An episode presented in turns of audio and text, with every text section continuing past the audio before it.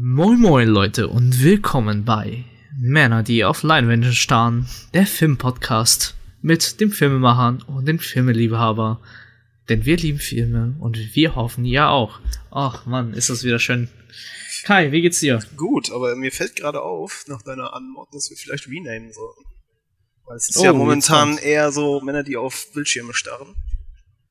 Oh. Ich, ich wünschte, Ja, es wären. Leinwände, aber es ist. ist Oh, der, also wir, ich meine, wir haben den Podcast in der Corona-Pandemie eigentlich mehr oder weniger angefangen. Ja. Und ja, gut. Ja, dann ändern wir das mal, weil ich glaube, Kinos gibt's auch erstmal eine Weile weiterhin nicht mehr. Ich glaube, nächsten Monat wollen sie bei uns die ersten aufmachen und dann mit halber Besetzung. Wir werden sehen, wie Also- erfolgreich das Konzept ankommt. Open Air Also ist, ist beliebt und wir haben jetzt ein Autokino bei uns in der. Oh, nice. Ja, also zu all diesen ganzen Sachen komme ich hier in Berlin leider nicht hin, weil dafür bräuchte ich ein Auto, Hm. welches ich nicht habe. ähm, also ist es bei mir schon leider, muss erstmal Netflix hinhalten. Aber äh, ich habe ja gesehen, es, äh, Parasite ist jetzt auf Prime, also kann Jo. ich mir den ähnlich angucken. Oh ja. Ey, Alter, was ein Traum, oder? Ich wollte mir eigentlich wortwörtlich den für nächsten Monat mal kaufen. Aber jetzt ähm, Vor hat allem- sich das für erst erledigt. Weißt du, weißt du, ob der dubbed ist? Oh, habe ich noch nicht geguckt, tatsächlich. Das würde mich halt mal interessieren. Ey, wenn er dubbed ist, dann, äh, dann, dann muss ich weinen. Okay, warte, das gucken wir nach. Wird direkt Das, äh, abgecheckt. das- Ja, das, das geht so nicht. Ah, ich Ich meine, das ist wichtige Info. Wiedergabesprachen Deutsch, Koreanisch, Untertitel Deutsch. Also du kannst beides gucken. Oh mein sehr Gott, interessant. God also bless. ich werden mir dann aber wahrscheinlich doch mal auf Deutsch geben, muss ich sagen. Nur um zu gucken, ob der, ob der auch knallt. Ja. Nee, lass mal. Dub, Dub Ah. ist natürlich auch noch so ein kurzes Titbit, was wir nachher bei äh, dem Film, den wir heute auch besprechen, äh, Oh, mal oh okay, können. bevor wir, bevor wir den Namen robben. Hast du den auf Deutsch geguckt? Jetzt beim Rewatch? Für, Jetzt- die, für die Folge? Witzigerweise ja. Und es war einfach daran geschuldet, dass ich ziemlich müde war zu dem Zeitpunkt. Ich erst so Viertelstunde, 20 Minuten im Film gemerkt habe, dass der auf Deutsch gestellt war.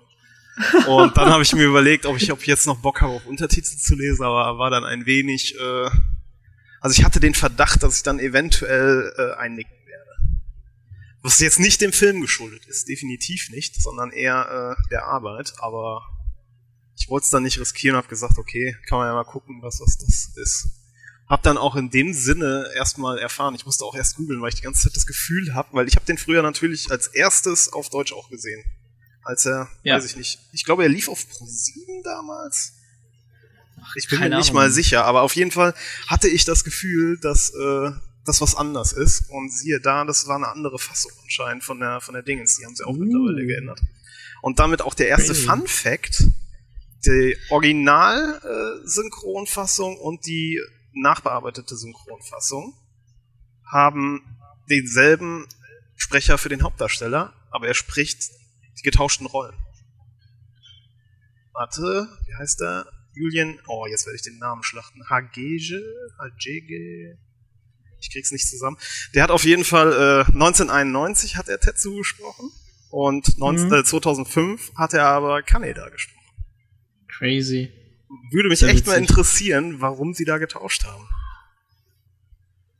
Ja gut, einige werden jetzt natürlich auch, wahrscheinlich hatten wir es schon gesagt jetzt, ne? Nicht, Ähm, die können auch den Namen der Folge lesen. Ja gut, stimmt. Aber ja. wir spoilern immer. naja, jedenfalls. Schlimm, Wir reden über Akira. Ähm, den Anime-Film. Und Manga und irgendwann vielleicht Live-Action-Movie. Wir werden noch träumen dürfen. Obwohl die Erwartungshaltung generell an Live-Action-Remakes natürlich. Ich möchte Übersichtlich dich nur ist. auf unseren Bleach Watch Session. Mhm, das Und wieso wir keine Live-Action-Animes haben wollen. Ich glaube, Ja. wir wollten den nächste, das nächste Live-Action-Remake wollten wir auch wieder zusammen schon ein Trinkspiel draus machen. Gott sei Dank Oh ja, haben wir das nicht oh ja. gemacht. Unsere Leber hätte es uns gedankt. Gott sei Dank nicht. Gott sei Dank. Jedenfalls, ähm, ja, gut. Bevor, wir wollten ja eigentlich, eigentlich anfangen zu reden, erstmal so ein bisschen erzählen, bevor wir überhaupt eigentlich in den Film gehen. Aber jetzt stürzen wir einfach rein, Kai. Ich glaube, ich glaube, du bist auch motiviert, über den Film zu reden, ne? Jo, Das ist schon, äh, ist schon schon ein geiler Film, ne? Es ist, es ist krass. Also, die, Fra die Frage, die ich mir aber äh, stelle, und ich hoffe, wir kommen zum Ende vielleicht zu einer Antwort, ist der, also der, das, was der Film ausgesetzt hat, größer als der Film selbst. Also was der Film gemacht hat mit dem, was wir heute kennen, größer als der Film selber.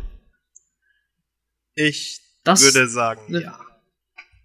Du würdest Und sagen, jetzt ja? folgt die zweieinhalbstündige Begründung, warum. Nee, ähm, wir, wir, hatten, wir hatten es jetzt in, in, der Vorbereitung zur Folge auch schon mal irgendwie leicht angesprochen und mir ist das jetzt auch in Gesprächen mit anderen Leuten aufgefallen, als wir über, das, über den Film gesprochen haben, dass er so beim Betrachter oder beim einfachen ja, Kinogänger oder, oder jetzt, der ihm im Stream schaut, also wirklich auf geteilte Meinungen stößt. Es gibt Leute, die oh, sagen, ja. der ist durchaus äh, technisch sehr gut oder so, aber hat sie vom Inhalt her oder von der Erzählung oder vom Pacing her nicht abgeholt und fühlte sich irgendwie unvollkommen an. Und da gehen wir beide ja auch schon auseinander. Also ich bin. Ja, das stimmt. Ich, ich sag mal so, das ist jetzt kein absolutes Meisterwerk, aber ich finde ihn eigentlich auch grundsolide, so wie er jetzt ist. Und auch bündig. Und du hattest da ja schon eine andere Meinung, was ja durchaus. Oh, ich hatte einige Probleme mit dem Film. Ähm, mhm. Ich finde den trotzdem gut. Aber dafür, dass es so als Meisterwerk gesehen wird, sind da so Schwächen, wo ich dann halt, also selber meine Probleme hatte. So, okay, dieser Film hat so viel richtig gemacht, war so viel seiner Zeit voraus, aber er scheitert halt an, sagen wir mal, einfachere Sachen. Das ist halt eigentlich sehr, sehr spannend. Da werden wir auch gleich nochmal drüber reden. Und ich habe halt paar sehr große Probleme in diesem Film, will ich aber nicht davon wegnehmen, was er halt, sagen wir mal, nicht nur uns als Künstler gebracht hat, aber auch gleichzeitig, äh, wie, wie weit er seiner Zeit voraus einfach auch war und wie mutig auch vor allem war. Weil das war, wir, wir reden ja auch immer noch über ein Anime, der irgendwann Anfang 90er produziert wurde. Und das ist dann. Ja, also ich meine, das Manga wurde halt schon Anfang 80er. Wann wurde der Film nochmal gemacht? 88. Das war 88, ne? Ja, 88. Das, geht, das, das kann man schon Anfang 90er zählen lassen. Alles klar. also. Ich, Aber ich, ja. Kai, jetzt, also ich, du, ich, ich, ich, ich habe das, also ich würde jetzt einfach mal sagen, wo wir gerade jetzt immer wieder das Wort Meister weggesagt haben. Ich glaube, es ist eine falsche Erwartungshaltung, mit der die Leute da angehen, weil es einfach nicht klar genug gemacht wurde, dass er ein Meisterwerk auf technischer Ebene ist. Jetzt nicht vom, Erz äh, vom erzählerischen oder vom künstlerischen Aspekt, sondern von der Machart her. Weil ähm, er definitiv ein neues Zeitalter in Sachen Anime-Produktion eingeleitet hat. Also ähm, viele von euch kennen es garantiert aus Serien, ähm, dass die auf diese Limited Animation ähm, Styles zurückgreifen, wo dann teilweise Standbilder einfach mit äh, Synchro überspielt werden oder nur einzelne Teile des Bildes sich bewegen, so dass die halt nicht komplette Folien neu animieren mussten oder sowas. Und dieser Film hat halt irgendwie es geschafft, die Leute zu überzeugen, wir geben da jetzt so viel Geld aus und stecken da so viel Zeit und Mühe rein, dass wir wirklich nahezu jede einzelne Folie 100% immer neu machen damit absolut alles flüssig aussieht und die Qualität einfach ins Unermessliche steigt im Vergleich zu dem, was vorher so der Industriestandard war. Ähm, einige Sachen wurden sogar computeranimiert, was natürlich für diese Zeit ein absoluter Meilenstein war. Ähm, Lichteffekte, also jeder, der ihn sich jetzt noch anschauen sollte, sollte das auf jeden Fall im Hinterkopf behalten. Ähm, es wurde selten so viel Wert auf, auf Belichtung und, und Lichteffekte und leuchtende Knöpfe und Farben und, und sonst was gelegt. Und was halt ein absoluter äh, bahnbrechender Erfolg war, jetzt auch für, für Animationsstudios, um zu sagen, wir, wir machen es jetzt ein Level besser als alle anderen. Ähm, man hat vorher eigentlich vermieden, äh, Geschichten zu animieren, die hauptsächlich in Dunkelheit oder bei Nacht spielen. Weil es unfassbar schwer war, das, das ordentlich äh, ja, zu animieren und ordentlich äh, umzusetzen, dass es gut aussieht. Also so nach dem Motto, ähm, alles, alles davor war halt hier die, die Schlachtepisode der letzten Staffel Game of Thrones. es, es, es, ging so in die Richtung. So, und oh jetzt, um, um, um, um, um diesen Punkt mal nach Hause zu hämmern, ähm, die haben unfassbar viele Farben eingesetzt, verschiedene, um halt die Schattierung, die Belichtung auch bei Nacht, die Kontraste richtig hinzubekommen. Und sie mussten 40 oder 50 Farben eigens für die äh, Produktion ansetzen. Also komplett neue Farbtöne kreieren, um halt eine bessere, bessere Nachtszene hinzubekommen. Und sie sind auch davon weggegangen, hauptsächlich Blautöne für Nacht zu verwenden, sondern die haben dann auch eher so dunklere Grün- und Rottöne benutzt und das auch als gemischt. Das heißt, äh, sie haben auf jeden Fall da komplett umgedacht und halt auch sich in, in ja, Neuland auf, auf dünnes Eis gewagt. Es hätte auch natürlich voll nach hinten losgehen können, auch wegen der Kosten alleine. Aber ich glaube, da sind wir uns einig. Optisch hält er immer noch absolut her. Also ich finde oh, den absolut definitiv. gelungen. Der ist zeitlos, was das angeht.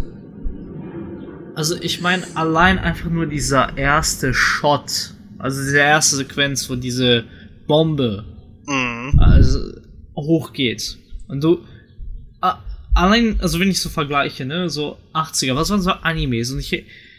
Yu Yu Hakusho und Sensei sind so zwei, die mir besonders im Kopf fallen und die allererste Dragon Ball Fassung. Das sind so Animes, die ich aus dieser Zeit noch so erinnere.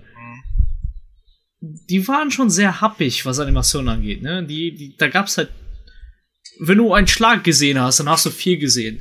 Bei Sensei, da gab's bei den einen, der hatte so einen Angriff, wo er halt ähm, tausend Schläge theoretisch gemacht hat. Was haben sie halt immer gemacht? Die haben so ein Template gehabt, wo wirklich einfach nur seine Faust nach vorne, äh, äh, nach vorne macht. Mhm. Und die haben halt so. Die ähm, Bewegungslinien einfach dann so, so grobe Bewegungslinien okay, gemacht ja, ja. und äh, Blautöne heller und dunkler gemacht, damit es nach tausend Schlägen aussieht. Und das war dann halt für alle irgendwie eine Art vom Template. Und das hast du halt da nicht gehabt bei diesem Film. Du hast da halt echt jeder Frame by Frame und das ist halt auch, weil auch nicht jeder Frame by Frame hundertprozentig perfekt ist. Und gerade wenn du die ähm, Animationsbewegungen siehst, dann fällt das halt gerade auf es wurde nicht nochmal mit dem PC halt nachgefeilscht oder nochmal hier nachgerückt. Ne? Das war halt wirklich alles per Hand. So hat halt diesen Walt Disney Charme, den diese ersten Walt Disney Filme haben. Ähm, das war eine Animation, die halt einfach zu der Zeit einfach nicht üblich war. Kosten, Zeit, Teams und so weiter und so fort, ne? Das, das, das ist aber auch so ein Ding und das zieht sich durch die gesamte Produktion. Also, ähm, ich weiß nicht, wie, wie wer äh, da letztendlich das, das finale Wort hat, aber dieser Typ muss eine Ausdauer gehabt haben, weil die auch in anderen Bereichen so viel Zeit mehr beansprucht haben, als es eigentlich zu dem Zeitpunkt üblich war. Ähm, was halt natürlich auch ein, ein, äh, ein, ein Grund ist, ist natürlich, dass äh, die, der Regisseur des Films gleichzeitig auch der, der Mangaka war, der Original-Mangaka. Also das Drehbuch und die Regie hat äh, Katsuhiro Otomo selbst übernommen, der schon dann halt 82 den, den Manga angefangen hatte. Und dementsprechend, ich glaube, ähm, also der Manga ist 2000 Seiten lang. Und ich habe mal gehört, dass äh, die erste Fassung des Drehbuchs zum Film, und da war der Manga noch nicht abgeschlossen, aber auch schon über 1000 Seiten lang war. Und dann hat er angefangen rauszukürzen. What the fuck? Das ist halt, ich, ich, ich weiß nicht, ich weiß, ich müsste mal nachschauen, was so ein durchschnittliches Drehbuch, äh, Drehbuchfassung, eine Rohfassung oder was, wie viele Seiten die hat, aber ich glaube, das ist äh, nicht in dem, in Also ich weiß nicht, wie es für Animationsfilme ist, aber normalerweise redest du eine Seite gleich eine Minute. Pi mal Daumen. Ja gut, dann Außer hätte er besser eine Serie gemacht, wo. so, ja, ey, ja gut, ne, Serien, ähm, hätte, glaube ich, das nicht mit dem Budget machen können in der Qualität, die er es vorhatte. ja, ja, ja, apropos Qualität, war, er hat natürlich dann auch dementsprechend ein Storyboard selbst gemacht. Kannst dir ja vorstellen, wie das dann auch bei dem aussah. Dass er da nicht mal so. eben was hinwichst und sagt, äh, okay, wir machen das jetzt so grob, sondern dass er da dann eigentlich schon sozusagen eine, eine, eine rohe zweite Version von, von dem Manga neu gezeichnet hat. Ja, und das ist halt echt ähm, allein zu überlegen, ne?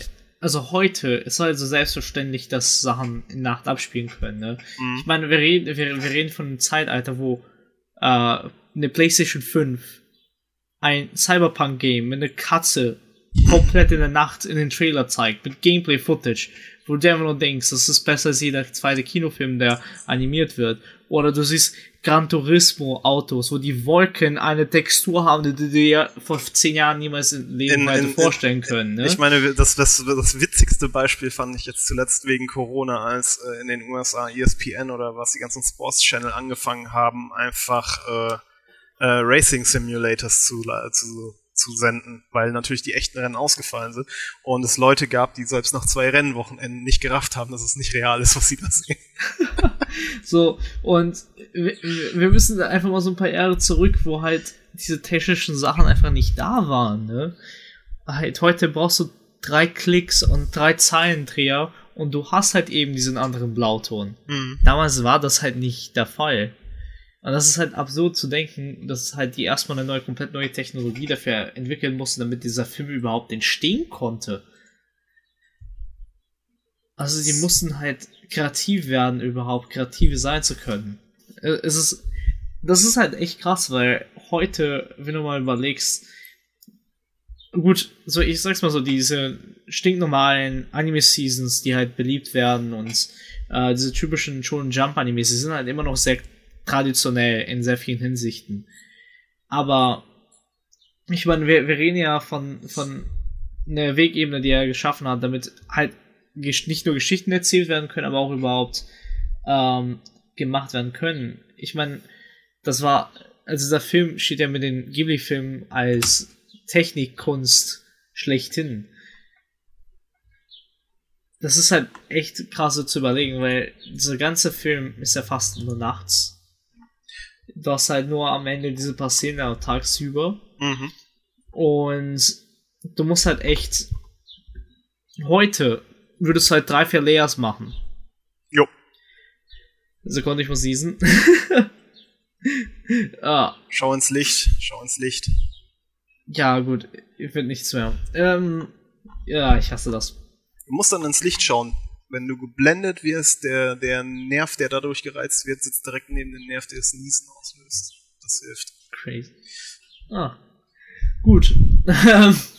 Weiß ich Bescheid. Ähm, so, das ist halt so ein Look, der auch damals auch ganz cool war und heute auch, glaube ich, für viele, ähm, sagen wir mal, diese Wunschrealität ist irgendwo.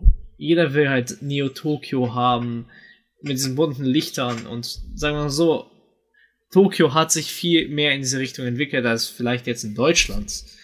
Aber wenn ich so in gewissen Ecken heute in Berlin rumlaufe, siehst du viel diesen Einfluss an den Läden. Also es gibt sehr viele äh, und über die letzten vier Jahre gab es super viel Wachstum an asiatischen Restaurants in sämtlichen Formen und gerade wenn ich dann so diese äh, diese Hipster Fusion Küchen da sehe, mhm. die die gehen schon sehr in diese Richtung und vom, vom Look her. Und das allein halt mit Grün- und Rottönen irgendwie kreieren zu müssen, klingt absurd, weil das ist, wir, wir reden von Neonlichtern. Ne?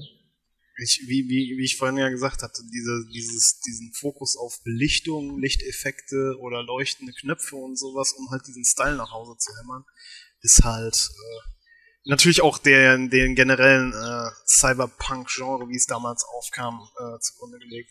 Auch, ähm, das ist, glaube ich, sogar im Manga anders. Das hat er äh, erst für den, für den Film geändert. Ähm, der Film spielt ja in 2019. Das ist ja, ja, auch das Jahr, wo Blade Runner spielt. Das war halt im Manga noch nicht so. Das heißt, äh, man geht davon aus, dass das äh, eine direkte Hommage dazu ist. Und ich meine, man sieht ja auch äh, von, der, von, dem, von, dem, von der Stadt, vom Stadtbild oder was, dass da definitiv ein bisschen äh, Inspiration auch äh, von dem Film herkommt. Man kann ich mir ganz, ganz gut vorstellen. Also ich meine, gerade halt ähm, durch die 80ern war ja dieser Cyberpunk-Look durch Blade Runner überhaupt so eins der Sachen geworden, die halt alle irgendwie geil fanden, irgendwie spannend fanden. Und das war auch da was Neues, ne? Das war ja nicht irgendwas, was man zuvor wirklich kannte. Das war ja selbst im Kino und auch bis heute ist ja der Einfluss klar sichtbar, was Cyberpunk gelegt hat in Sachen Look äh, für Sci-Fi-Filme und vor allem halt postapokalyptische Filme.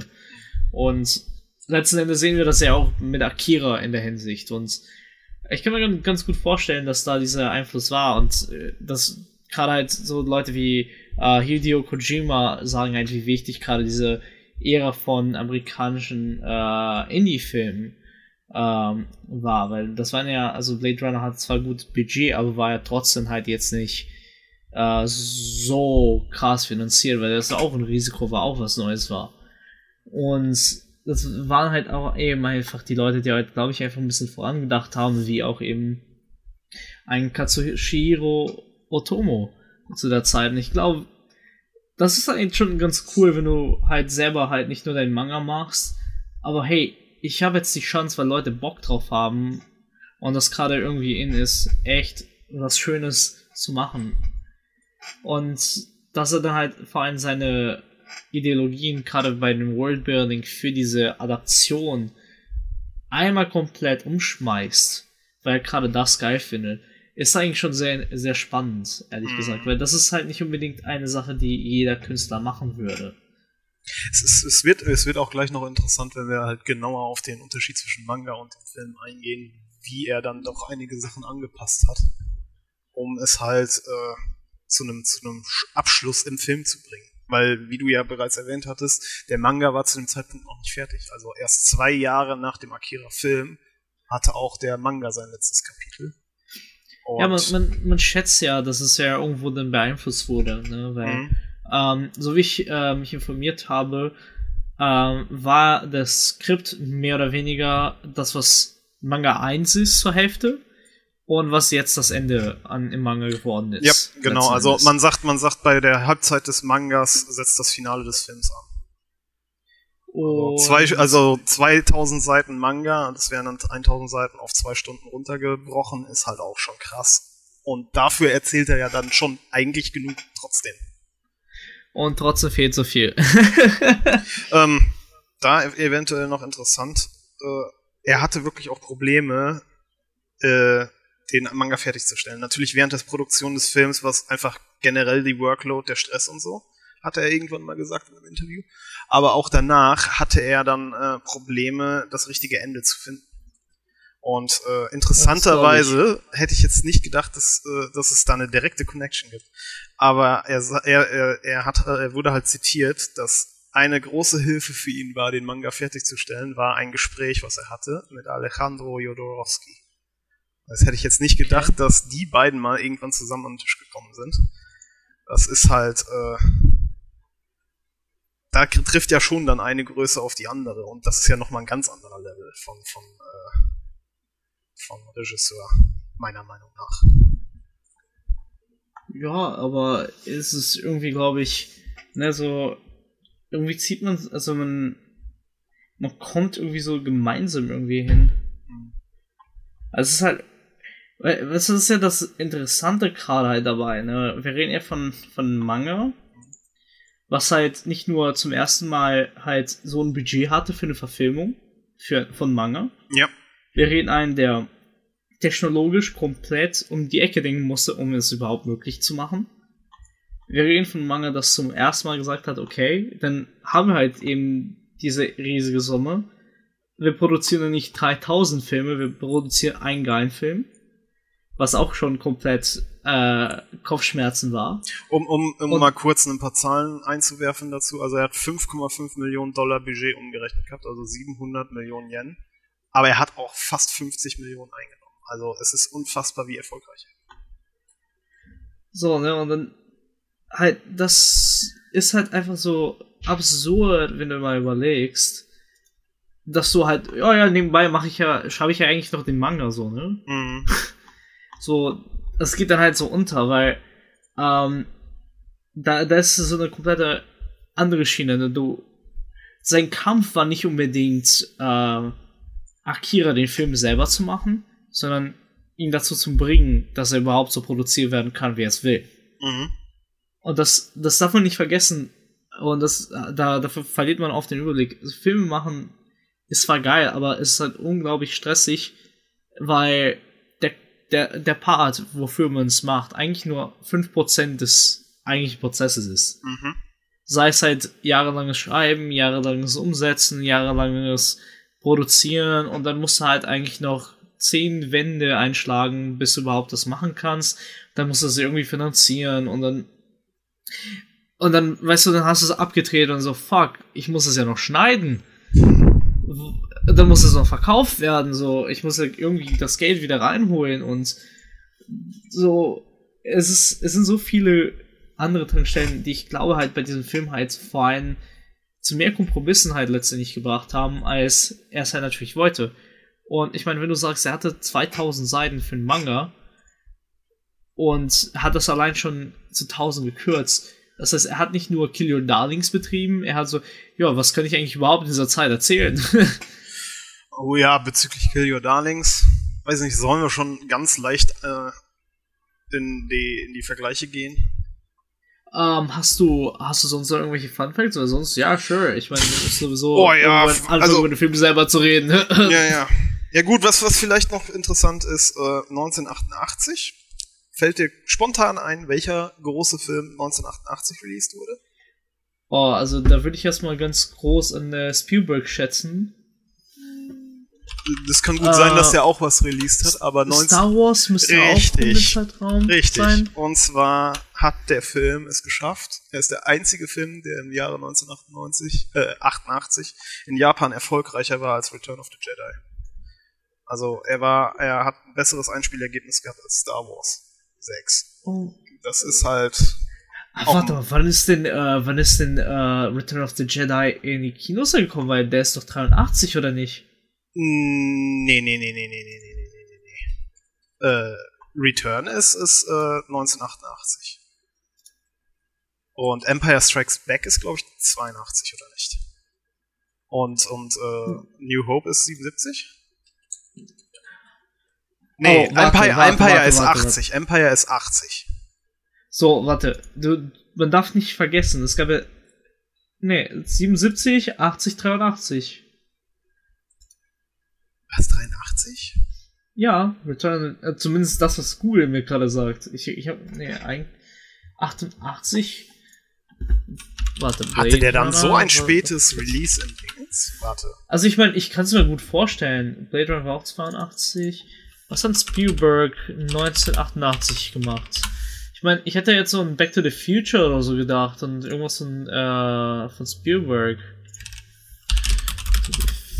Aber halt. Ja, nee, Back to the Future 85. Aber ich meine, kann halt sein. Also, ich würde das letzte Mal nicht äh, wegnehmen, weil damals einen Film zu übersetzen, zu synchronisieren, war auch natürlich nochmal eine komplett andere Schiene. Ne? Oder, oder Jedi war bis dahin der erfolgreichste Film generell. Ich glaube, es war dann nicht aufs Jahr gemünzt. Vielleicht habe ja, ich das auch falsch gelesen. Das wahrscheinlich sein, ja. Ja, stimmt. Warum habe ich den so spät gesetzt? Schon her. Äh, oh, man. Also, der, also 89 äh, ist Indiana Jones The Last Crusade übrigens rausgekommen. Oh. Also ähm, er, er hat äh, Spielberg hat Empire of the Sun da rausgebracht. Ich kenne den Film nicht mal von Doch, den habe ich gesehen. Der sich auch mit äh, Dingen auseinandersetzt. Mit Japan. Also, ähm, gut, The Goonies war auch 85, also ich meine, was war, also ihr, ihr könnt gerne uns mal schreiben, aber ich also mir fällt jetzt 1988 ein Film jetzt kein Blockbuster ein, äh, der irgendwie ein Spiel. Die Hard. Die Hard ist. Das, ich glaube, ich, ich meine, der, solche Sachen waren auch beliebt, auch zu der Zeit, auch in Japan. Von dem, was ich halt von der äh, Hideo Kojima Biografie gelesen habe. Die waren halt gerade, äh, also weltweit ja sowieso ein Ding. Diese, diese, diese American Filme. Äh, mein Neighbor Totoro, auch wichtig, Crocodile Dundee, lol. Nightmare on Elm Street 4. Okay. Müsste ich noch den ersten von schauen, ey. Also. Also 19, 1988 war sogar Gott sei Dank eigentlich ein relativ gutes Jahr. Also das, deswegen, deswegen hat er wahrscheinlich auch so viel Erfolg äh, bekommen in, äh, in Amerika, weil es gut, es waren, es sind halt, sagen wir mal, so Kultfilme dabei jetzt, aber es waren jetzt keine Blockbuster, Blockbuster. Bis auf, oh, The Last Temptation of Christ war auch 88. Ach, äh, da fällt mir ein, das haben wir noch auch nie. Also, ich glaube, das ist jetzt nicht, nicht, vielleicht nicht klar, wenn die Leute sich jetzt nicht damit befasst haben. Aber er war auch der erste große Durchbruch von Anime in der westlichen Welt. Also ja. auch wenn natürlich in den 80ern schon große äh, Studio Ghibli-Filme rausgekommen sind, das waren halt nur im japanischen Kino und eventuell noch äh, in anderen asiatischen Ländern ein Release, aber das war halt nichts, was in der westlichen Welt irgendwelche Relevanz hatte zu dem Zeitpunkt. Ähm, es war auch vor allem, glaube ich, wichtig, wie der Release wurde, weil die Studio Ghibli-Filme wurden ja, sagen wir nochmal, amerikanisiert zu ja, der ja. Zeit. Ne? Ja, nee, nicht mal zu der Zeit, sondern auch erst später. Wirklich erst, ich glaube, Mitte der 90er bis Ende der 90er kam da erst diese Welle, dass sie dann ein paar Re-Releases rübergeknallt haben und die dann mit einem paar im Nachhinein, äh, wie man, wie man sagt, ich glaube, da hat man auch schon einmal drüber gesprochen, halt mit einem extrem guten Voicecast dann da rausgebracht haben. Nicht nur das, aber auch Musik und Töne wurden mhm. ja verändert. Also es wurde ja, halt was, was aber ne, natürlich in einigen Fällen einfach den Film noch abgewertet hat.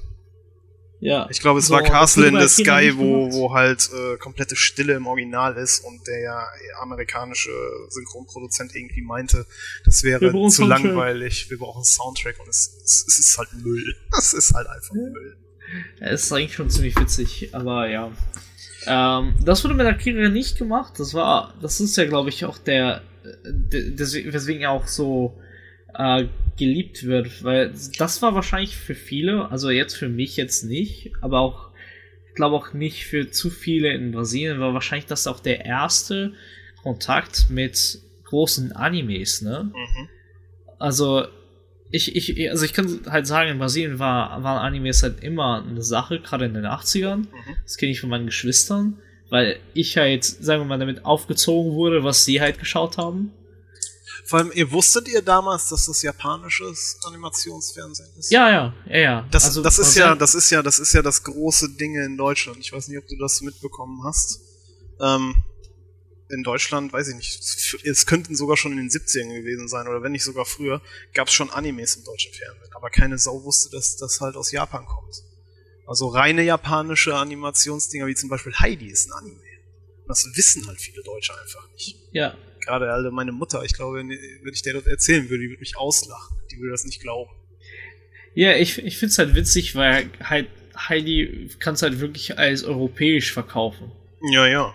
Weil es halt so eine, so eine europäische Story ist, so, ne? Natürlich, klar. Aber, aber halt, ne, ja, klar, klar, auch, war selbst nicht sogar Biene Maya oder so, Anime? Äh, bei Biene Maya bin ich mir nicht sicher, aber es war zum, äh, nachdem das natürlich so ein Riesenerfolg war, wurden halt sehr, sehr viele Sachen in Deutschland, äh, sozusagen, also wurde, wurden die Drehbücher geschrieben, die Geschichten und die Produktion wurde dann nach Asien verlegt, weil die einfach wussten, dass die da eine bessere Qualität abliefern. Ja, das ist äh, interessant auf jeden Fall. Ah, nee, also in Brasilien war das immer als klar und deutliches Anime abgezeichnet. Einfach weil ähm, es gibt halt viele japanische und koreanische Einwanderer in Brasilien. Mhm. Und gerade in São Paulo hast du halt dieses riesige Viertel, was halt nur japanische äh, Einwohner für eine, für eine Zeit hatte. Und diese ganze Kultur ist halt übergeschwappt und du hast halt also das haben sie halt wirklich mitgebracht, diese Manga- und Anime-Kultur. Das ist halt auch so groß da, weil man halt wirklich damit aufgewachsen ist, ist Teil der eigenen Kultur. Also deswegen äh, bin ich auch immer so fasziniert von Japan, weil halt gerade diese Ästhetik, die, das Aussehen, Manga, Anime, äh, selbst teilweise auch wie die Sprache und Essen da irgendwie gezeigt wurden, wurde dann halt Teil der brasilianischen Kultur, zumindest in São Paulo. Und äh, dann gibt's halt noch in Santos halt, da gab's, da gibt's die größte Anzahl an japanischen koreanischen Einwanderer in ganz Brasilien. Total absurd. Weil halt super viele Leute tatsächlich nach dem Krieg halt dahin geflüchtet sind. Und das, deswegen ist es auch da so groß und ähm, deswegen war das auch nicht mein erster Kontakt mit Anime, weil ich bin mir nicht mal sicher, ob Akira so groß in Brasilien wurde, wie es weltweit wurde. Aber zum Beispiel in den 80ern, da waren Animes gang und gäbe im Fernsehen als Animes. Und ich meine halt wirklich, äh, es gab so ein, zwei, drei Zeichentrickserien aus Brasilien und dann gab es halt natürlich Scooby-Doo, Flintstones und diese ganzen Cartoon-Klassiker. Aber ich würde sagen, so 60, 70 Prozent waren halt schon Anime. Und das ist halt eigentlich schon, äh, schon sehr interessant, weil der Film hat ja diesen weltweiten Durchbruch mehr oder weniger für Anime ja vorgelegt. Aber ich glaube, das liegt halt einfach daran, ich habe jetzt den Film zweimal auf Netflix gesehen. Ich würde sehr gerne diesen Film auf einer großen Leinwand sehen. Ich habe da halt auch immer noch Hoffnung, weil es jetzt auch langsam ein Trend wird anscheinend und gerade durch Corona jetzt auch gepusht wurde, zumindest in anderen Le äh, Ländern, dass viele Klassiker Neuaufführungen bekommen. Weil sie sich natürlich erstmal nicht trauen, jetzt ihre, ihre frischen Filme oder was vor ein teilweise nicht existentes Publikum zu jagen. Aber vielleicht kriegen wir dann auch noch mal, auch in Deutschland eventuell, ein paar Freigaben für ein paar Klassiker. Jetzt nicht nur Akira natürlich, sondern generell in allen Genres und was weiß ich. Zum Beispiel in den USA oh. soll jetzt auch noch mal äh, Empire Strikes Back ins Kino kommen. Überleg dir das mal. Ach ey, das, das wäre so geil, ey. Ja, das wär, also ich würde mich freuen. Ähm, also eine der Sachen, die ich halt am meisten in Hamburg vermisst habe, war sowas wie eine Classic Sneak so, aber vielleicht, vielleicht, ich meine, ich würde mich ja allgemein freuen, mal wieder ins Kino setzen zu können, aber das ist erstmal was für eine andere Geschichte, weil noch leben wir in der äh, Pandemie Apokalypse. Ja, kann man so sagen. können wir jetzt über die Apokalypse im Film auch reden, passend. Wobei es da kein Killer-Virus ist, sondern also, oh, telepathische Man-Child. Wenn wir, wenn wir über äh, Proteste reden und Pandemie und neo-apokalyptische Sachen, gleich, relativ am Anfang machen sie ja doch dieses Worldbuilding und zeigen halt, wie halt wirklich diese Opposition von der Polizei und den Leuten auf den Straßen halt eigentlich dazu zusammengeht. Und ähm, jetzt natürlich vor ein paar, ein paar, wenigen Wochen waren diese ganzen Sachen um George Floyd und Black Lives Matter. Und ähm, wenn du halt wirklich diese Proteste da gesehen hast und das im Vergleich zu den Zeichnungen in Akira setzt, ich habe da keinen Unterschied gesehen. Das ist diese, diese Endzeitstimmung schwingt in beiden gleich mit. Ich, ich, das war sofort das erste, was mir eingefallen ist, so, Alter, das habe ich doch vor ein paar dann, Tagen da auf Twitter gesehen. Du bist da auch wahrscheinlich nicht der Einzige, weil man geht auch davon aus, dass äh, äh, er auch bei Akira da bewusst äh, sozusagen eine, Wiederholung der Geschichte sieht. Man geht ja. ja, davon aus, man sieht ja diese, diese Unruhen und, und Aufstände und, und Riots auch im, im Film, wo es dabei aber der Revolu um, um eine Revolution halt irgendwie auch geht. Und das Witzige ist, das machen die halt auch an dem, an dem äh, Titbit fest, dass ja auch es um die Olympischen Spiele im Film geht. Und zwar gab es Anfang der 60er Studenten, sehr äh, berühmte in Japan. Und äh, die ich glaube 1964 die Sommerspiele waren auch in Tokio. Das heißt, es ist dann so auch so eine Art Gleichnis da, dass er das sozusagen ähm, von Anfang der 60er in die Zukunft halt legt und äh, halt sowohl dann auch mit den mit den also die Leute machen das zumindest daran fest, dass es auch passen würde mit den Olympischen Spielen. Wobei es jetzt natürlich doppelt irre ist, weil wenn jetzt nicht Corona gewesen wäre, wären ja jetzt wirklich, also der Film spielt in 2019 und macht Werbung für die Olympischen Sommerspiele 2020 in Tokio. Und ist halt super witzig. Weil es jetzt wirklich so war. Diese Memes vor, einem, halt vor zwei Jahren, so als es angekündigt wurde, oh Gott, ey. Oh, weißt du, weißt du, da sagten die Memes, da sagten die Memes, der dritte Weltkrieg kommt und die große Bombe wird platzen, wie im Akira-Film. So, und wo beginnt, beginnt 2020, dass fast wirklich im Osten ein dritter Weltkrieg äh, provoziert wird. Und dann platzt halt aber die Virenbombe. Es ist irgendwie schon ein bisschen absurd. Ja, irgendwie schon, ne? Also, ich meine. Ich sag dir, dystopisch wird Unwort des Jahres. Ja, ja, gut. Halt, ich meine, man könnte schon sagen, irgendwo sind wir, gehen wir gerade durch was ähnliches. Ich meine, allein das, sagen wir mal, wir müssen auf den Start hören, ihr müsst zu Hause bleiben.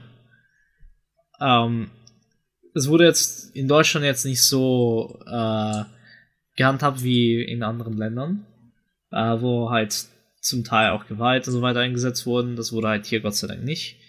Aber halt, sagen wir mal, ähm, es wäre halt so gewesen. Und da, das wäre genauso passiert wie in Akira. Und ich meine, gerade um, um die 80er hatten wir sehr viele Filme, die ähnliche Zustände gezeigt haben. Selbst Blade Runner, äh, Star Wars ähm, haben ein bisschen was davon aufgegriffen, aber gerade so ein Werk wie Clockwork Orange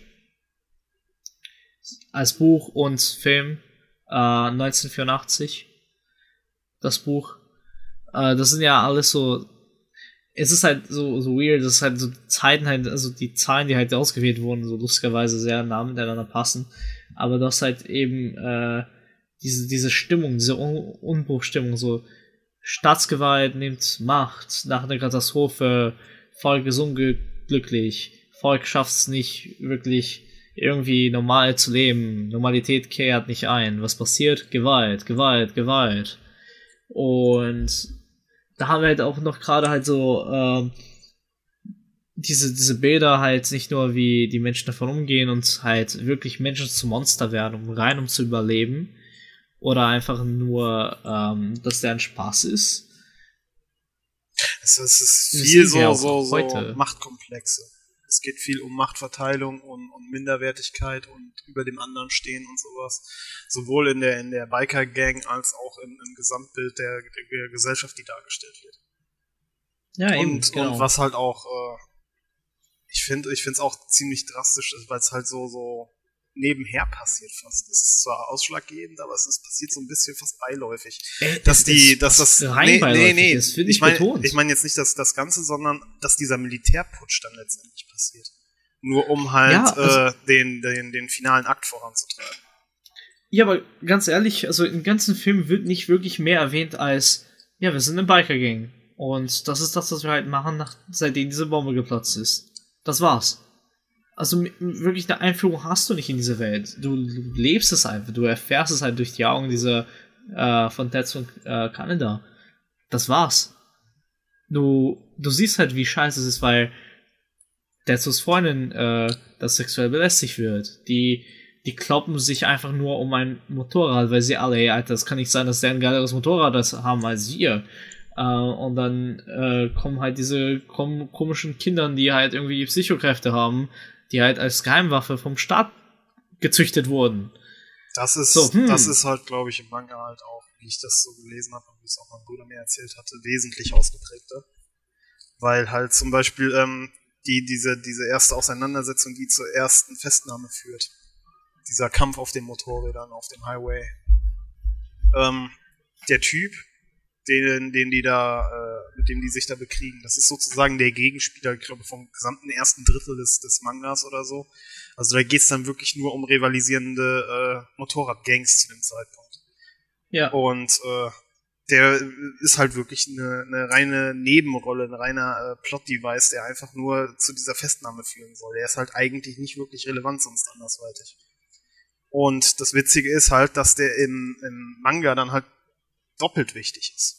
Also zum einen ist er am Anfang sozusagen die treibende Handlung und der Gegenspieler von Kaneda und Tetsu und deren Gang.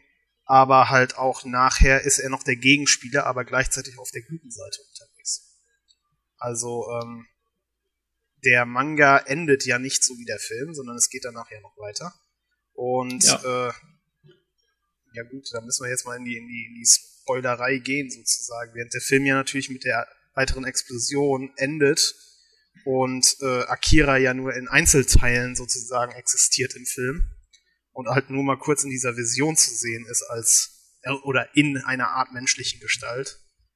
Ähm, Im Manga öffnet er halt unten die Kapsel oder den Bunker oder was wie man es nennen möchte und es ist wirklich dann dieses ja wie soll man sagen göttliche Kind halt wirklich ja. da es lebt es existiert und von da an ähm, wandelt er dann halt wieder auf Erden wie Lord Akira halt, wie die Sekte ihn halt auch sieht. Die Sekte, die auch nur im Film eine Nebenrolle hat. Also man sieht sie ja immer mal wieder, diese, diese Fanatiker von der Akira-Sekte. Was mhm. auch sehr, sehr witzig ist, ähm, auch die, ähm, die Sektenführerin, die zwischendurch auf dieser, ich weiß gar nicht, wie heißen die Dinger? Sind das Pagoden? Diese, um. diese Tragedinger, wo die dann drauf sitzt. Ähm, oh, weiß ich nicht. Halt nee, vollkommen zu so. Pagode ist es was komplett anderes. Okay. Auf jeden Fall, ähm, die ja komplett zu einem, zu einem, ja, fast schon Gag oder Cameo in den Hintergrund äh, degradiert wurde. Das ist der Hauptgegenspieler letztendlich im Manga. Also im Manga geht es am Ende letztendlich, es ist der Kampf zwischen der Sektenführerin und Lord Akira, der sozusagen befreit, wiederbelebt wurde, wie man es auch nennen möchte. Und den, den beiden Sekten, also den beiden Kulten. Weil die einen sind Akira-Follower äh, und die anderen sind so Anti-Akira. Und das kommt im Film halt überhaupt nicht zu tragen. Die ist zum Beispiel, ist die einer der Esper. Also Esper sind ja, ja hier die äh, telepathischen Kinder, die aber aussehen, als ob die alle 50 wären. Ähm, die Sektenführerin ist auch eine von denen eigentlich. Die sich dann aber früh genug davon freigerissen hat, geflohen ist oder so und auf jeden Fall sich dagegen gestellt hat, weil sie gesehen hat, wie gefährlich oder wie falsch das alles ist. Ähm, Höhepunkt äh, des Ganzen, wie sehr diese Rolle runter reduziert wurde und theoretisch eigentlich gar keine Relevanz mehr für den Plot hat. In einen der äh, englischen Dubs haben sie sie einfach mit einer männlichen Stimme vertont, weil sie sich überhaupt keine Mühe gegeben haben. Muss, muss man sich einfach mal überlegen. Also, keine Ahnung.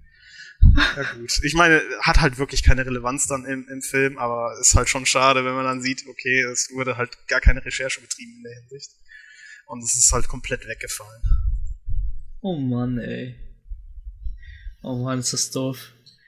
Ja, aber weißt du, das ist ja ähm, gerade halt diese äh, Unterschiede gab es ja in großen und das ist nämlich der Kompromiss, wenn du halt einen Film machst eine Adaption von einer, einer langen Manga-Reihe, vor allem wenn sie nicht fertig ist, dass du halt irgendwo streichen musst.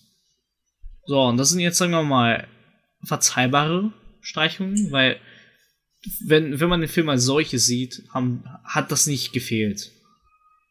So, das wären halt nur Ebenen, die man halt näher gehen müsste. Das sind neue Storyplots, äh, die man halt dann auch irgendwie einbringen muss. Das wäre dann halt nichts für einen neuen Ist, ist halt für Film mich so. jetzt ganz nice, weil es für mich wirklich ein Grund ist, dass ich mir demnächst mal den Manga allein werde von meinem Bruder, um mir den dann durchzulesen. Alleine schon, um zu sehen, also mein Bruder hat es, hat es auch so, so beschrieben, dass Tetsuo halt dann, der ist ja trotzdem so wie auch im Film, hat halt auch diese Power, die halt trotzdem alle anderen Kinder Esper da über, übertrifft und eigentlich nur Akira ist noch, noch eine Stufe drüber. Und deswegen wird er dann halt zu einer Art rechten Hand. Also man könnte auch schon fast meinen, es ist so, so Imperator und äh, Vader Power Couple Dynamic. Also allein deswegen würde es mich interessieren, wie es dann letztendlich ausgearbeitet wird im, im Manga.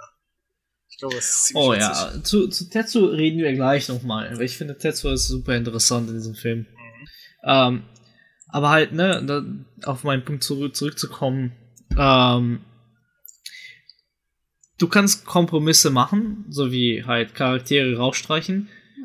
Oder du kannst Kompromisse machen, wo du halt wirklich einen Teil ansetzt und einen anderen Teil ansetzt, um den Film zu Ende zu bringen. Und mein größtes Problem in diesem Film, und ich habe den jetzt zweimal, nee, dreimal geguckt, und jedes Mal habe ich mich irgendwann in der Mitte verloren gefühlt. Weil es gibt keinen kein Grund, warum Kaneda bestimmte Sachen macht. Oder der ist dann halt einfach jetzt in dieser Klinik, äh. Und es sind halt so wirklich keine Details, die irgendwelche Hinweise geben, zu was gerade passiert, dass du dich einfach nur verlieren kannst. Du wirst zwar irgendwo noch mit den Charakteren weiter rangeführt, aber die Motivationen werden einfach nicht klar. Also, zwar denkst du, ja, der, der Re Kanada sucht jetzt gerade nach Tetsuo. Aber letzten Endes war das viel größer als nur, ich suche nach Tetsuo.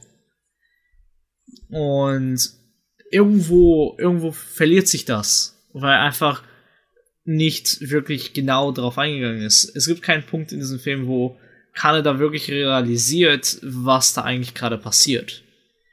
Und ich glaube, das ist halt dann einfach eine Sache, die halt A, natürlich Zeit fehlt, aber weißt du, der war wahrscheinlich so beschäftigt, okay, ich habe hier den Anfang, den übernehme ich einfach, äh, kürze das mal so ein bisschen, wie es halt passt. Ich brauche aber ein Ende. Ich sag mal, ich also genau, für den, für den Film definitiv finde ich auch, dass, dass die, die Motivation oder was die einzelnen Charakter antreibt, in die eine Richtung deutlicher ist oder wesentlich ausgeprägter als in die andere Richtung. Also Kaneda muss ich dir äh, zustimmen. Bei Tetsu finde ich, ist es aber eigentlich schon ganz gut getroffen im Film. Also es ist halt, man, man, man, man ich finde, der, der Charakter Arc wird eigentlich ziemlich gut umgesetzt. Man sieht am Anfang, wie er halt äh, damit kämpft, dass er halt so eine untergeordnete Rolle spielt oder sich zumindest äh, untergeordnet sieht in der ganzen Dynamik in der, in der Biker-Gang. Er hat nicht das geilste Bike, er ist nicht der, der so als Anführer oder so gesehen wird. Und als er dann zur Macht kommt, fängt er an, den Powertrip auszulegen und sein Ego wird einfach sein Ego bläst sich genauso auf, wie er nachher auch als, als Monster sich sozusagen aufbläst. Das passte dann schon ja. sehr gut. Ja, und das ist, also, und ich glaube, der führt auch einen so durch, weil, ähm, also ich habe mich natürlich sehr mit ihm identifizieren können in sehr vielen Aspekten. Und es ist ja auch einfach ein Fakt, also das war auch einer der ersten Filme und Animes, die sich sehr mit Mental Health äh, beschäftigt haben. Und gerade halt in dieser Größe und Ernsthaftigkeit. Das wurde zu dem Zeitpunkt, wurde das allgemein ja äh, erstmal bezeichnet, das ist eine Krankheit, darüber reden wir nicht. Und es gab sehr wenig Informationen, sagen wir mal, für die breite Masse darüber. Oder ähm, sehr wenige haben sich herangetraut, das wir äh, visualisieren. Oh Gott, warum beuge ich gerade rum? Ähm, und ich konnte dann schon sehr viel nachvollziehen, was er da für einen Schmerz erleidet.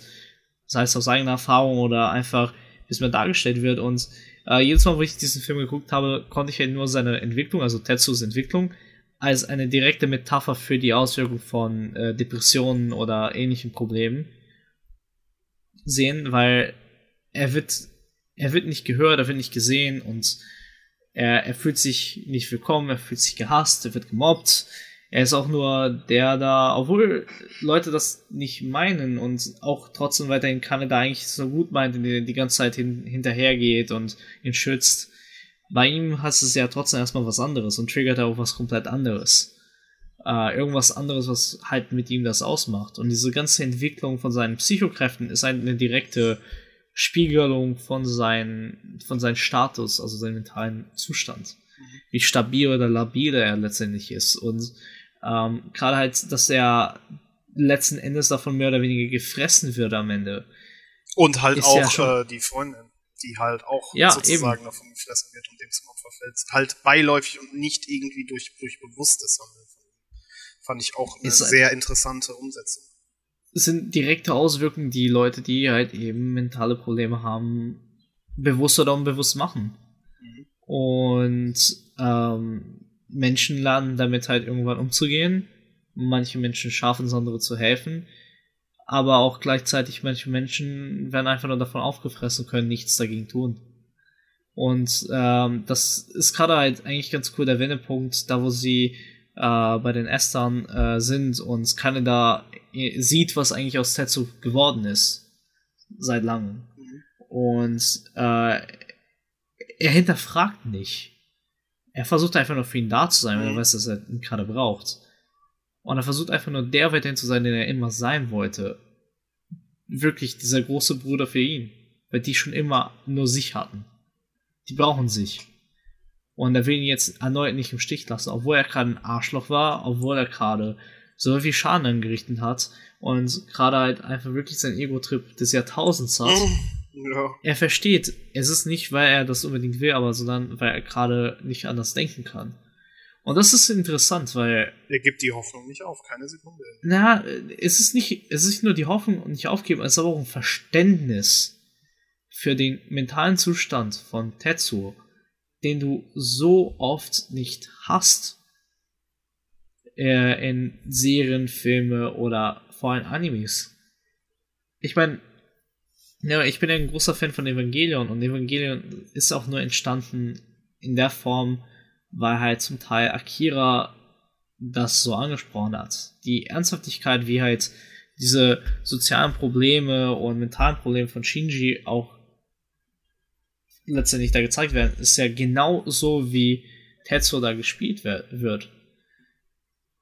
Es ist offen, es wird Metaphern gesucht, aber es wird nicht gescheut zu zeigen, was die aktuell die direkte Auswirkung ist von diesen Sachen. Und dann halt irgendwo künstlerisch wurde dann nochmal ausgedrückt, wie, wie, wie die emotionale Lage vielleicht ist oder halt wie die Auswirkung für ihn selber ist. Und das finde ich faszinierend, weil ähm, sehr viele Charaktere, habe ich das Gefühl, ähm, deuten halt auf irgendwas an, aber gehen nicht in die Tiefe rein, wie halt Tetsuo tatsächlich in diesem Film hat. Und das ist halt bewundernswert, wenn du mal überlegst, dass es halt eigentlich in der Hinsicht allein schon Zeiten voraus war. Mhm. Und ich bin gespannt, was, äh, wie wir sind Manga überhaupt war. Wenn schon diese Tiefe im Film weiterhin behalten hat, dann müsste es eigentlich im Manga noch einiges besser gewesen sein. Also Tetsuo im Manga soll ein wenig charakterlich anders sein. Ich weiß jetzt nicht 100% wie, wie sich das äußert, ob der jetzt besser wegkommt, schlechter wegkommt, ob das ernster ist da oder ob er, ob er nicht so einen mentalen äh, Fall hat wie im, im Film. Also so ein paar Anhaltspunkte, die ich bekommen habe, lassen mich eher darauf schließen, dass es halt eigentlich fast in dieselbe Richtung geht und dass es halt eventuell noch eine Stufe weitergeht. Zum Beispiel, wie heißt, nee, Kai war die, die, die Revolutions, die, die Revolution, nicht Führerin, aber die, das, das, die Frau von der Revolution. Wie hieß denn nochmal die Freundin von Tetsuo?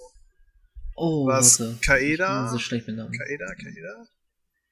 Äh, war das Ja, auf jeden Fall, ähm, Kyoko oder Mitsu? Äh, Eins von den beiden war es, glaube ich. ja, auf jeden Fall die, die halt, ähm, bei dem, als er das Bike klaut mit ihr, die dann halt da auch, äh, sexuell, äh, übergriffig behandelt wird. Ähm, das ist halt nochmal eine Ecke fieser im Manga, weil da kommt sie zu dem Zeitpunkt noch gar nicht vor, sondern da wird sie erst im, in dem Teil, der sozusagen nach dem Film spielt, relevant und kommt erst dann vor, weil sie da von irgendwelchen äh, Leuten der Akira-Sekte oder was sozusagen aufgegriffen wird und zu Tetsuo gebracht wird und dann letztendlich da ein Dasein als seine persönliche Sexsklavin fristet, als eine von vielen. Oh. Das ist halt nochmal eine Stufe abgefuckter. Also ich, ich, ich fand's schon ich, also ich meine, das ist natürlich schon scheiße, wie es im Film für sie läuft, aber das finde ich jetzt nochmal eine Ecke heftiger, wie es im Manga dann abläuft. Also die kommt in beiden äh, Versionen echt nicht gut weg. Sie stirbt auch in beiden. Also im Film ja dann finde ich noch fast eigentlich, ne, ja gut, äh, für den Charakter jetzt nicht gut, aber aber ich finde äh, ihr, ihr ihr Filmtod etwas besser als den, was sie, was, was ich gesehen habe oder gelesen habe, was im Manga passiert. Da wird sie halt erschossen, weil sie Tetsuo warnen will, dass er umgebracht werden soll. Weil sie halt dann doch irgendwie so ein bisschen Gefühle für ihn entwickelt, obwohl sie aus se- seine Sexsklavin ist. Ja. Was klingt auch irgendwie ein bisschen hart nach Stockholm-Syndrom. Aber da kann ich jetzt nichts genaues zu sagen, dazu müsste ich es halt wirklich komplett gelesen haben. Ähm, ja, bezüglich ähm, auch der Visualisierung des, des Niederganges oder so, diese, ähm, diese Entwicklung, die, die sein Körper auch durchmacht, ähm, ist auch nicht einfach so, weil es cool aussieht, gewählt, sondern es hat auch wieder, wieder Bezugspunkte zur japanischen Vergangenheit und zur japanischen Gegenwart. Ich weiß nicht, ob dir das mal irgendwie so bewusst aufgefallen ist oder so. Also ich hatte schon vorher so, einen- so einen leichten Verdacht und der ist mir dann halt auch bei der Recherche dann noch bestätigt worden. Ähm, wenn er si- sich da zu diesem Monster aufquellt oder was so die erste Stufe und die ersten Stufen davon sind ein wenig, äh, sehen ein wenig so aus halt wie die ähm, Strahlenschäden, die Ja, die Leute nach dem Zweiten Weltkrieg hatten. Und Ja. was halt auch nochmal eine andere Sache ist, was auch interessant ist, als er seinen Arm verliert. Den ersetzt er ja nicht, indem er nachwächst, sondern indem er ja äh, Metall und Technik absorbiert.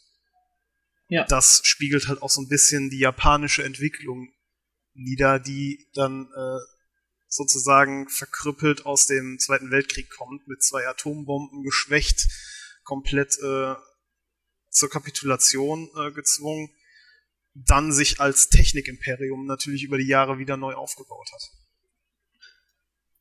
Fand ich, fand ich immer ein sehr interessantes äh, Dinge. Detail auch. Ja, ja. Es ist auch ein Detail einfach, was du auch, sag mal, unbewusst dir vermittelt wird, aber nicht wirklich angesprochen wird, weil du in so einer futuristischen Welt bist. Aber ja, das hatte ich auch gelesen, gerade halt, ähm, das war genau sehr nah dran. Also das war jetzt nicht zu weit weg. Und der hat ja wirklich, also der, der Autor hat ja sehr wirklich miterlebt, ja, ja. diese ganzen Sachen. Und das war allgemein seine Generation war die, die, sagen wir mal, die Schäden und Kosten am meisten getragen haben. Und deswegen ist es einfach so ein Zeitgeistgefühl, was halt in der Zeit halt einfach war. Und ich glaube, das äh, hat er, sagen wir mal, genutzt, um halt, sagen wir, diese mentale Auswirkung halt einfach mal deutlich zu zeigen. Weil ich glaube, äh, irgendwo indirekt ist noch viel davon da heute noch, äh, von sehr vielen Dokus, die ich halt gesehen habe, aber halt gerade halt diese, diesen Drang darüber zu reden, was aber eigentlich nicht gesprochen werden darf. Und halt diese Ängste, die dazu kommen und diese, diese Furcht hat er eigentlich, glaube ich, halt eher visuell gebracht als Detail oder sagen wir mal, diese, diese Frust und diese Angst irgendwie verdeutlicht, aber immer irgendwie in was, ich will nicht sagen Positives, aber immer irgendwie nicht negativ aufgelöst. Mhm. Ne, weil theoretisch ist ja, so wie er seinen Arm wieder neu kreiert, ja irgendwie auch indirekt was Positives. Es geht ja weiter, so nach dem Motto, ne? Ja. Und äh, egal wie scheiße es ist, morgen ist auch noch ein Tag. So, übermorgen kann es auch schön sein. Oder wir müssen jetzt erstmal durchhalten und zusammenhalten. Aber morgen ist auch noch ein möglicher besserer Tag. Und dass sie halt einfach nur wirklich um jeden Drang versuchen halt einfach zu überleben. Und in, ich meine, zu dem Zeitpunkt, wo wir halt dann schon angekommen sind, bei diesem Showdown am Ende, ne, wir haben schon kapiert, es ist eigentlich eine hoffnungslose Welt, eine sehr triste und traurige Welt, wo es eigentlich alle schon komplett den Verstand verloren haben und wir leben wieder wie, wie Mittelalter. Und es gibt nicht so viele Leute, die wollen eigentlich zurück. Also die Leute sind so innen drin in diesem Machtspiel, dass, dass das Volk, das davon, sagen wir mal, die, die Leiden erhält, eine schon fast Minderheit geworden ist. Und der Kampf halt sehr leise entsteht.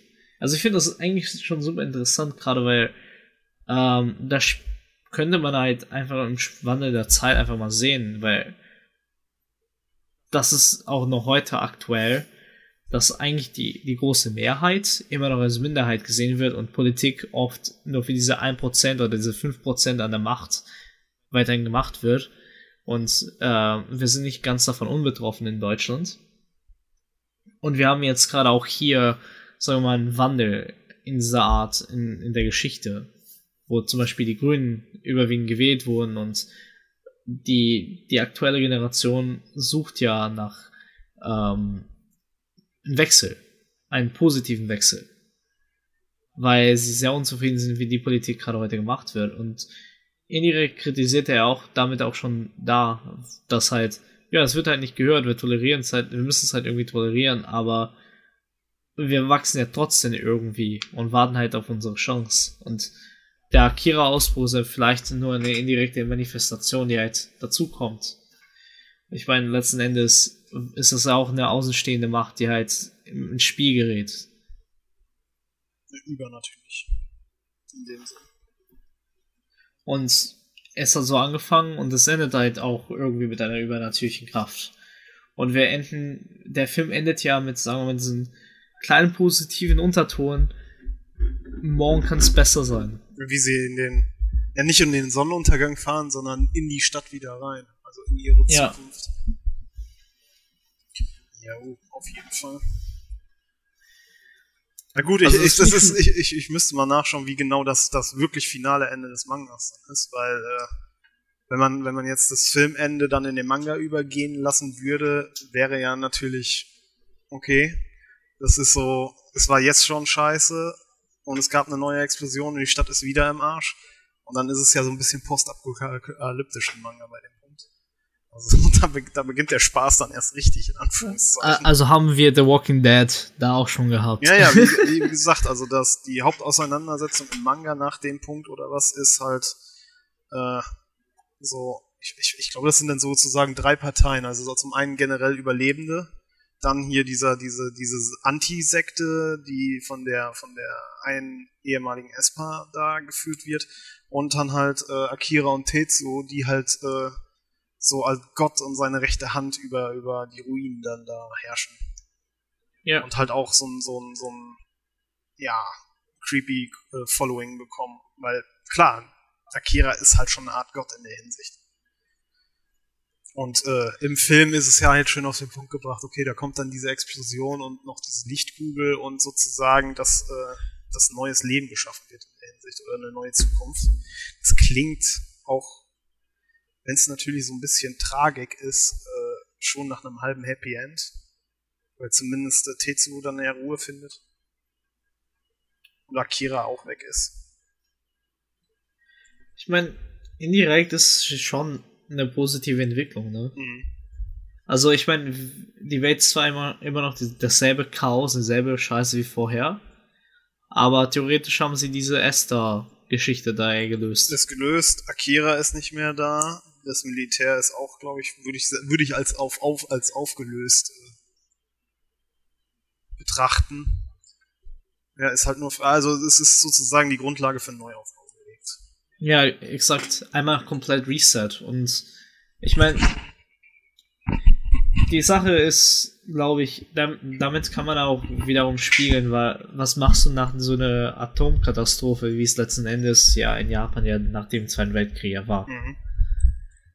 Und das zeigt ja eigentlich nur den Weg, die Generation da angegangen ist. Also wir fangen von neu auf. Wir haben nichts, wir müssen aber irgendwo hin.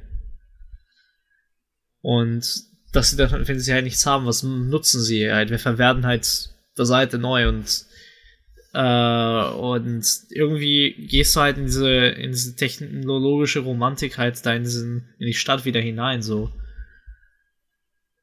Ich finde, also ich finde es, also es hat schon so ein bisschen melancholisch, ja, weil man weiß, man geht wieder in die Scheiße zurück, aber mh, mm, eben halt trotzdem so, hey, wir haben ein Problem heute beseitigt, er lässt es, Was lässt es ja morgen? auch so halb offen. Es ist halt so, man, man, man kann sich dann selbst so ein bisschen sagen, wie könnte es jetzt werden. Ich glaube, das ist eigentlich ganz schön. Aber es ist halt wichtig, dass es halt trotzdem nicht gezeigt wird bei den Charakteren, dass sie halt glücklich sind. Die sind erleichtert. Ja, genau. Ich meine, ich finde auch gerade so diese, diese, diese letzten paar Zeilen Dialog halt äh, zwischen den dreien, die dann da stehen, wie Kaneda halt reagiert auf die ganze Sache. Es ist halt schon so, so Optimismus, also wie, wie du sagtest, es ist so eine, so eine Mischung aus Erleichterung, leichten Optimismus und halt Gewissheit, dass halt jetzt seine, sein, sein Freund an einem besseren Ort ist und dass er nicht mehr leiden muss. Ja, genau. Das ist. Ja, und einfach akzeptieren. So Akzeptanz ist da auch irgendwie mit drin, habe ich das Gefühl. Weil ähm, ich glaube, das Sch Sch Schwierigste äh, in der Hinsicht ist wahrscheinlich einfach das zu akzeptieren, dass ähm, nicht unbedingt was gemacht werden konnte, so, ne? Es ist halt, ich konnte ihm einfach nicht helfen, aber was hätte ich denn überhaupt machen können, so? Also auch, dass, dass es wieder mit einer Explosion endet, das macht es ja schon irgendwie final. Das, ja. das ist ja einfach Bam und dann ist es halt so. Ja, ich, ich, glaub, ich glaube, das ist halt auch so ein Ding, äh, dadurch, dass es gerade so, so offen bleibt und so viel Interpretationsfläche bietet oder was, ist es, glaube ich, ganz schön, dass sich da jeder seinen, seinen eigenen Gedanken machen kann, wie er sich jetzt mit dem Ende, äh, wie zufrieden man damit ist oder was man daraus interpretiert oder sowas. Dann keine Ahnung, da könnten wir jetzt ewig drüber reden und ich glaube, da hat jeder seine eigenen Einsichten. Und das ist, glaube ich, eigentlich ganz nice so. Ja, das ist doch ein äh, schöner, schöner Aspekt, den wir so stehen lassen können. Dann lass mal, lass mal den Film mal erstmal abschließen. Ja, wollen wir, wollen wir ähm, gleich den Quereinstieg nehmen und von Happy End und ungewisse Zukunft auf ein Thema kommen, was eventuell kein Happy End haben wird, aber eine relativ gewisse Zukunft, dass es irgendwann kommen wird. Die Realverfilmung. Oh. Ich hätte Angst, dass du irgendwas anderes bringst, aber ja. Mhm. Ähm, lass drüber reden. Ich denke, das ist ein relevantes Thema, weil es in den letzten eineinhalb Jahren lustigerweise nochmal wirklich ein bisschen Fahrtwind aufgenommen hatte. Ähm, also ich bin jetzt nicht 100% drinne und weiß jetzt nicht jeden einzelnen Schritt, was seitdem passiert ist. Aber ich kann dir mal so einen knappen Rundown geben, dass, glaube ich, 2000, äh, nee, 1992 bereits erste Gespräche dafür da waren. Weil ja. das auch so um den Zeitraum kam der große äh, Release in den USA und der Film ist halt da auch relativ erfolgreich für halt einen Anime gewesen. Und dann ging es halt los, dass die ersten Leute sich halt die Rechte geholt haben für, für den äh, westlichen Raum. Und die dann halt einfach im Laufe der Zeit immer mal wieder den Besitzer gewechselt haben. Und ja. ich weiß nicht 100%, ich finde es auch leider nicht, aber es wird immer wieder der Name fallen und ich weiß nicht, ob es immer noch aktuell die Info ist. Aber weißt du, wer der aktuelle Rechteinhaber ist für die Akira Realverfilmung? Uh, laut den Infos, die ich hier gelesen habe, Warner Bros. Jein. Die sind connected zu dem, zu dem äh, Projekt. Aber eine einzelne Person hat sie sich privat sozusagen gesichert und ist mit den Dingern dann anscheinend zu Warner gegangen. Oh, okay. Und zwar ja. soll er auch dann äh, ausführender Produzent sein. Leonardo DiCaprio. Okay, das äh, erleichtert um einiges, ehrlich gesagt. Ja, und ganz am Anfang, das war jetzt bevor die Sache äh, jetzt die letzten Jahre noch, wo dann wirklich ein paar naja, Namen gedroppt wurden bezüglich Regie oder so, schon davor, irgendwann, weiß ich nicht, 2010, 2012, so in die Ecke rum, kam das halt irgendwann mal nochmal auf. Und da hieß es dann, dass auch Leo sagte, dass er nicht zufrieden sei mit dem, was ihm bisher so vorgelegt wurde und dass er da wirklich darauf bedacht ist, das Produkt abzuliefern, die der Sache auch gerecht wird. Das ist dann halt sowas, was man dann schon ganz gerne hört, weil ähm, in Vergangenheit Umsetzung, Realumsetzung von Anime eigentlich durch die Bank weg scheiße waren. Muss man einfach so sagen. Es ist einfach ein Dinge, was nicht gut funktioniert, weil entweder zu viel geändert wird oder das halt äh, als Cash Grab benutzt wird oder Whitewashing betrieben wird was halt auch in dem Projekt ein Problem sein könnte, weil der letzte Stand inhaltlich aus auch hieß, dass es eventuell aus Neo Tokyo nach äh, Neo Los Angeles gelegt werden soll. Ja, nee, das darf nicht passieren. Nee, das wäre halt auch, weiß ich nicht, das, das, das würde das, das Projekt schon fast begraben, bevor es wirklich auf der Welt ist.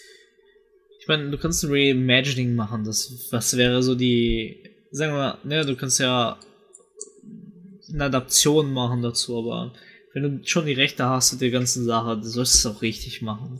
Das einzige also, Projekt, was im Moment auch äh, wirklich in der Arbeit ist, wo ich ein ganz klein bisschen Hoffnung habe zugelassen, ist ja die Netflix-Umsetzung von Samurai Champloo. Weil da so viele Leute involviert sind, wo ich das Gefühl habe, dass die den gewissen Respekt zum Quellmaterial haben und das dann entsprechend umsetzen können. Du, ich weiß nicht, was ich äh, davon halten soll, einfach weil äh, ich habe Bleach von denen gesehen, ich habe Death Note von ja, denen gesehen, wir wurden, ich habe beides mal geweint. Wir wurden zu oft verletzt in der Vergangenheit. Wir haben nicht mehr das ich, Vertrauen. Ich, Ghost in the Shell war, glaube ich, das Allerschlimmste. Das, oh Gott, ey. So, aber soll ich, soll ich noch ein bisschen Hoffnung machen? Ah, wobei, es macht nicht so 100% Hoffnung, weil die ganzen Leute auch mittlerweile nicht mehr im Projekt sind.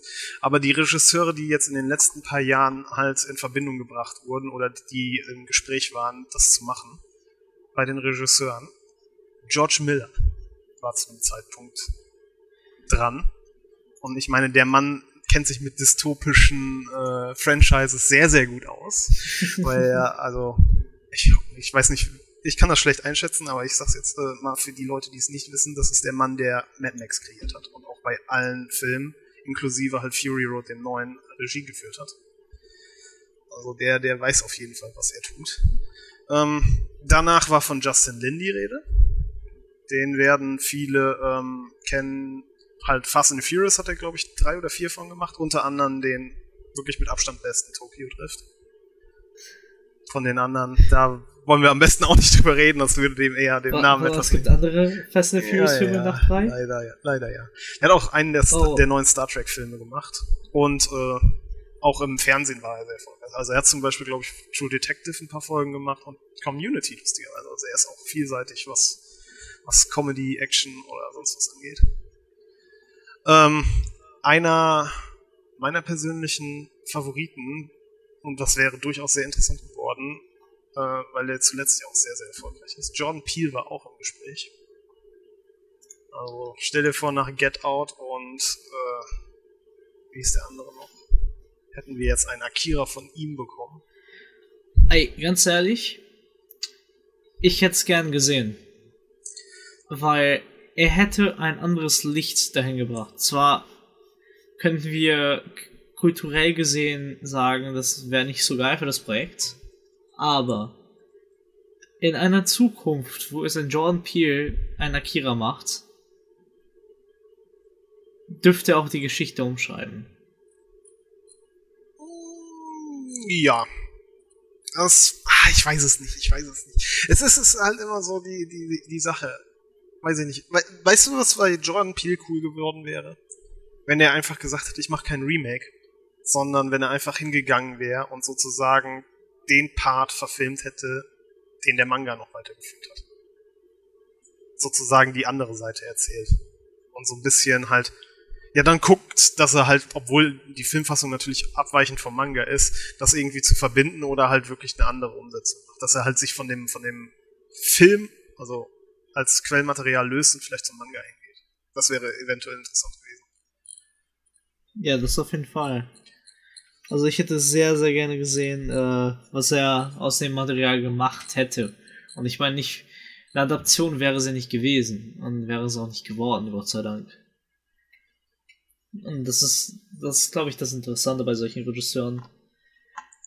Aber ich meine, ich habe keine Ahnung, wer das, wer das ist, der das gerade jetzt macht. Also ich glaube, ich habe hab ich überhaupt einen Film, Film gesehen. Also der Typ, der Thor, Ragnarok und Jojo Rabbit. Ja, Taika Waititi ist der Name, der am meisten an dem Projekt noch hängt. Das Problem ist, es wurde generell jetzt eingefroren erstmal vorerst, weil äh, Taika äh, musste erstmal äh, der hat wegen Tor die Sache erstmal beiseite gelegt, was auch nachvollziehbar war. Und ich glaube, so gut wie Tor Ragnarok war, kann man es ihm auch verzeihen. Und ja gut, wie das jetzt momentan aussieht, ähm, seine Workload hat er auch nicht nachgelassen. Aber man rechnet halt damit, dass er aktuell immer noch im Projekt ist. Also dass das noch nicht, dass der Waikiki, ja, also die Waikiki-Umsetzung ist noch nicht vom Tisch. Petiti. Ähm, Wikipedia sagt auch, der ist auch an einem Untitled Star Wars Film beteiligt als Director und Writer. Ja, das ist aber uh, noch Akira, ganz Warrior Wolves also das ist sozusagen bestätigt, gerade in der Postproduktion aber, namens Next Go Wins. Ähm, das soll ja erst in Zukunft, also eine, ich würde mal sagen, in, weiß ich nicht, vier oder fünf Jahren erst kommt, wenn nicht sogar später. Ähm, Leute, wir, wir hatten gerade einen kurzen Disconnect. Kai hat nämlich Internet verloren. Ja, ähm, Akira war da, hat den Router gesprengt. Oh. Siehst, ja. du, siehst du, es ist kein gutes Omen, über äh, Live-Action-Remakes zu sprechen. Ja, ich glaube auch. Es ist halt so. Ah, Mann, ich weiß echt nicht, was ich davon halten soll. Ja, keine Ahnung. Live-Action-Remakes. Ich erwarte nichts mehr. Ist halt, worauf ich vorhin auch hinausgehen wollte. Also George Miller, Jordan Peele, Taika Waititi oder so, das sind halt Namen, in die ich eigentlich relativ großes Vertrauen setze. Und trotzdem reicht das nicht, um mich davon zu überzeugen, dass es notwendig ist. Und ich glaube, das wird einfach kein Name schaffen, mich wirklich davon zu überzeugen. Der Film an sich kann so stehen bleiben, der hat den auch äh, die, die Prüfung der Zeit äh, überstanden und so. Also es ist 2020, man kann sich das Dinge geben und ist immer noch begeistert in gewisser Weise. Warum muss man es neu machen? Ja, du, ich, ich, ich meine halt nicht im Sinne, ähm, man muss es neu machen, weil der andere halt jetzt, sagen wir mal, nicht den Test der Zeit bestanden hat, sondern neue Generation, neues Publikum kann damit erreicht werden, weißt du. Auch, wenn ich so kritisch sehe, äh, dass alles remaked wird, sonst sehen die Leute vielleicht den Stoff gar nicht erst. Und weißt du, wenn sie den neuen sehen, können sie halt sich eventuell mit den alten nochmal identifizieren und da lesen sich die Mangas und das wäre ein Win. So, und solange der Film einigermaßen nah dran kommt, ist geil. Äh, weil dann hätten wir auch als Fans und äh, Leute, die halt eben das so original mögen, äh, halt auch was davon. Aber wenn nicht, dann ist es halt so. Ist halt jetzt nicht so dramatisch. ich meine, dann ist es halt einfach nur ein weiterer Film in der Liste von, warum wurde dieses Live-Action-Remake gemacht? Wie, wie gesagt, gerade halt auch, wo wir vorhin über Jordan Peele gesprochen haben, eventuell einfach das Universum nehmen und einen anderen Teil davon erzählen. Wäre vielleicht äh, besser, weil dann kannst du halt auch kreativ dich besser austoben. Du hast keine Erwartungshaltung, du hast nichts, wo du es direkt super mit vergleichen kannst oder so. Und vielleicht ja. macht das den Leuten dann auch Lust auf mehr und sie gehen nochmal zurück, um sich das Original anzusehen. Weiß ich nicht. Sonst, ja, definitiv. Ich meine, wir, wir haben das beste Beispiel, ist das schlechteste, beste schlechte Beispiel ist halt äh, die Ghost in the Shell Verfilmung, die einfach Teile, gesehen. Teile der Serie, Teile der Filme genommen hat, äh, alle drei Bösewichte in Schredder geworfen hat und dann irgendwie so, ein, so eine graue Pampe und Mischung aus allem zu einem Gegner äh, und, und äh, Gegenspieler im Film dann gegossen hat, wo halt nichts mehr relevant ist. Gott, es regt mich so auf, weiß ich nicht, ist einfach Müll. Ja, was will man sagen? Ne? Sei froh, dass du ihn nicht gesehen hast. Es ist, ist halt besser. Gut, das stimmt. Schau, schau, dir lieber einen guten Film mit Scarlett Johansson an und schau uh, Lost in Translation. Da kriegst du auch oh, Japan. Ja, den könnte ich auch mal wieder gucken. Den habe ich seit Ewigkeiten nicht geguckt. Der ist so ein schöner Film. Den schaue ich jährlich. Ist, ich würde fast sagen, mit einer meiner Lieblingsfilme. Wer weiß, demnächst vielleicht hier als Podcast. Hm. Oh, ja. Ja, gut. Das könnte, ja. Das könnte wir, wir, werden. Wir müssen sowieso gleich nochmal reden. Was ist da eigentlich der nächste Film? Also, ich glaube. Daniel und der mal, Zauberer lass mal ein bisschen äh, zum Schluss kommen. Mhm. Ich glaube, wir haben über alles gesprochen. Und ähm, ich meine, Akira spricht für sich. Ich glaube, wenn du dich bis heute noch nicht mit Akira befasst hast oder Akira noch nicht gesehen hast, spätestens bei deinen Kumpels mit der Supreme-Jacke vielleicht. ähm, also Akira ist überall und der, also ich glaube, ein Meisterwerk ist er zurecht geworden. Ähm, ich glaube, viele wissen halt nur nicht, in welchen Aspekten. Und ich meine, sehr viele Filme und sehr viele Animes wurden sehr, sehr, sehr direkt von ihm beeinflusst. Und wir haben den Durchbruch, den er damals gebracht hat, zu danken, dass sehr viele Sachen ermöglicht wurden, die wir sonst weiter so nicht hätten.